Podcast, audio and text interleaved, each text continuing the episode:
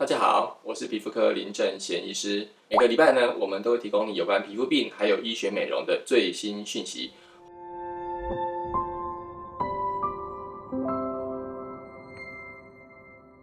那么今天我要来跟大家谈谈有关肝斑的问题。肝斑会造成大家的困扰，最主要的原因是因为第一个，它的分布的面积很大，它占据我们脸颊很大部分的面积。那第二个是它的颜色常常非常的深。肝斑这个问题啊，其实是困扰很多人的一个皮肤问题哈，特别是女生会比较多。这个很深的颜色呢，在很多女生化完妆之后，它颜色还是会透出来。那即使你妆化的再厚，隐隐约约你还是可以看到这个色素的存在。这样黑黑的颜色常常会造成女生外观上面的困扰，所以很多人会很在意，也很关心的一个皮肤问题哈。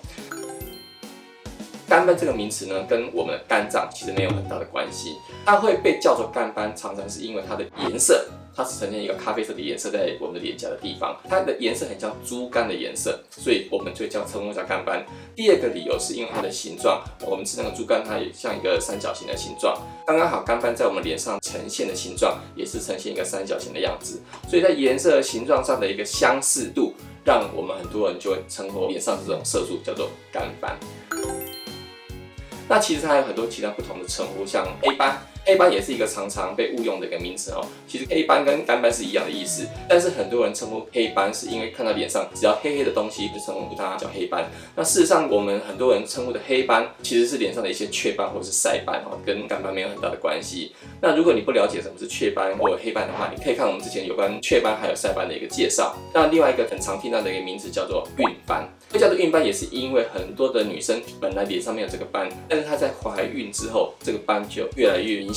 特别是在生完小孩之后，这个斑不但没有减轻，还会越来越严重。所以它另外一个名字就叫做孕斑，因为它跟怀孕也有很大的一个关联性。肝斑、黑斑、孕斑，我们讲的都是同一件事情，就是指我们看很特别的分布的一种色素斑点。那么这个肝斑呢，最常见的族群是我们亚洲人，除了台湾以外呢，像中国。日本、韩国，还有像东南亚、新加坡、马来西亚、泰国等等，甚至像中东、印度这个地方，也是肝斑好发的一个族群。反而在西方国家的白种人呢，肝斑的盛行率反而是比较低一点点。所以我平常在国外参加一些国际会议的时候，大部分都是亚洲的医生在报告这个肝斑的治疗。西方国家的医生呢，很少去提到这个肝斑治疗。所以在亚洲地区呢，对于肝斑的研究也是领先全世界的哈。关于肝斑形成的原因，在很早期啊，我们常常认为肝斑其实是一个色素的问题。但是新的研究发现说，其实肝斑不单单是色素的问题而已，它还牵涉到我们皮肤其他很多不同结构的一个因素。这个就好像我们之前新闻看到有关 KTV 的大火哈，KTV 的大火造成伤亡非常严重，它不单单是电线走火的问题而已。事实上，包括像你的警报系统没有响起来，包括排烟系统也被关掉。包括广播系统也失灵了，还有包括很多唱歌的隔间都是木板造成的，这些一连串因素的影响，造成火灾一发不可收拾，没有办法通知当场的人员可以疏散，最后伤亡非常惨重。我们肝斑也是一样的道理，以前我们认为说，诶，肝斑只是一个黑色素的问题而已，我们只要让黑色素代谢掉，肝斑就可以解决。但是事实上，现在发现说，干斑是一个多因素所造成皮肤色素的一个问题。除了我们刚刚讲的紫外线以外，我们在之前影片也有提到说，目前认为可见光对于色素也有一定的影响。那除了光线以外呢，还有我们体内的一些荷尔蒙的影响，这些各种不同的因素的交互作用，造成我们最后干斑的一个形成。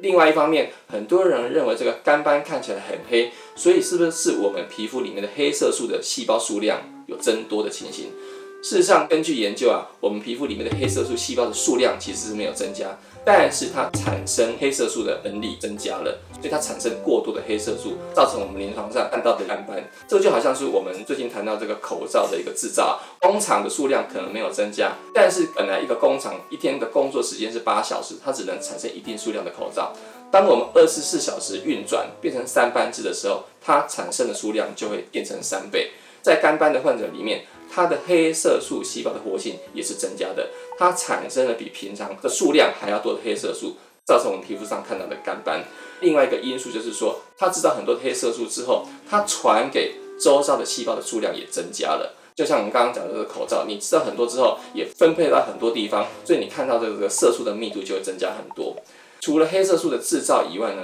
我们黑色素细胞的活性也受到很多因素的一个调控，包括我们黑色素细胞周围的这些表皮细胞，还有包括我们在表皮下面这个真皮层很多因素的影响，像我们的肥胖细胞、我们的纤维母细胞，包括我们皮肤老化有一些弹力蛋白变性的问题，还有研究发现说，在肝斑患者的皮肤里面，我们的血管的数量也会增加。这个也就是为什么在二三十年前，我们用淡化色素的一些药品或者保养品在治疗肝斑的时候，你一开始会觉得效果很不错。可是你一旦停用这些美白的保养品，肝斑很快就跑回来，因为你只针对这么众多因素中的其中一个黑色素而已。其他像我们刚刚讲的纤维母细胞，还有真皮层血管的问题，你并没有去处理，造成肝斑就特别容易的反复发作。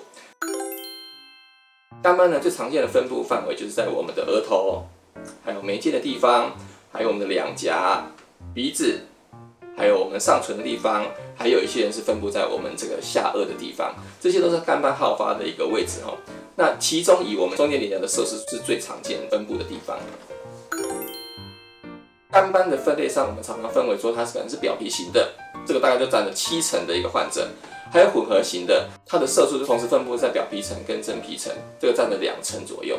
那只有一成的患者，他的色素是只有单纯纯的真皮层，也就是说有九成的患者，他的表皮层有过多的黑色素的存在。所以总结来说，在传统的观念里面，认为干斑只是一个单纯色素的问题。现在发现说，它跟我们的日晒紫外线有关系，以及紫外线所造成的皮肤老化有关系。这些多重因素让肝斑不断的复发，不断的复发。所以在治疗上，我们必须要采取多种方式综合治疗的这个鸡尾酒疗法，对于肝斑的治疗效果才会好，也才能减少它的复发率。那在下一集的节目呢，我会再进一步跟大家详细介绍有关肝斑是如何去治疗它，以及在这么多的方法里面呢，哪一种的治疗方式最好。如果你对这个主题有兴趣的话，欢迎按赞、订阅我们的频道，以及开启右下角的小铃铛。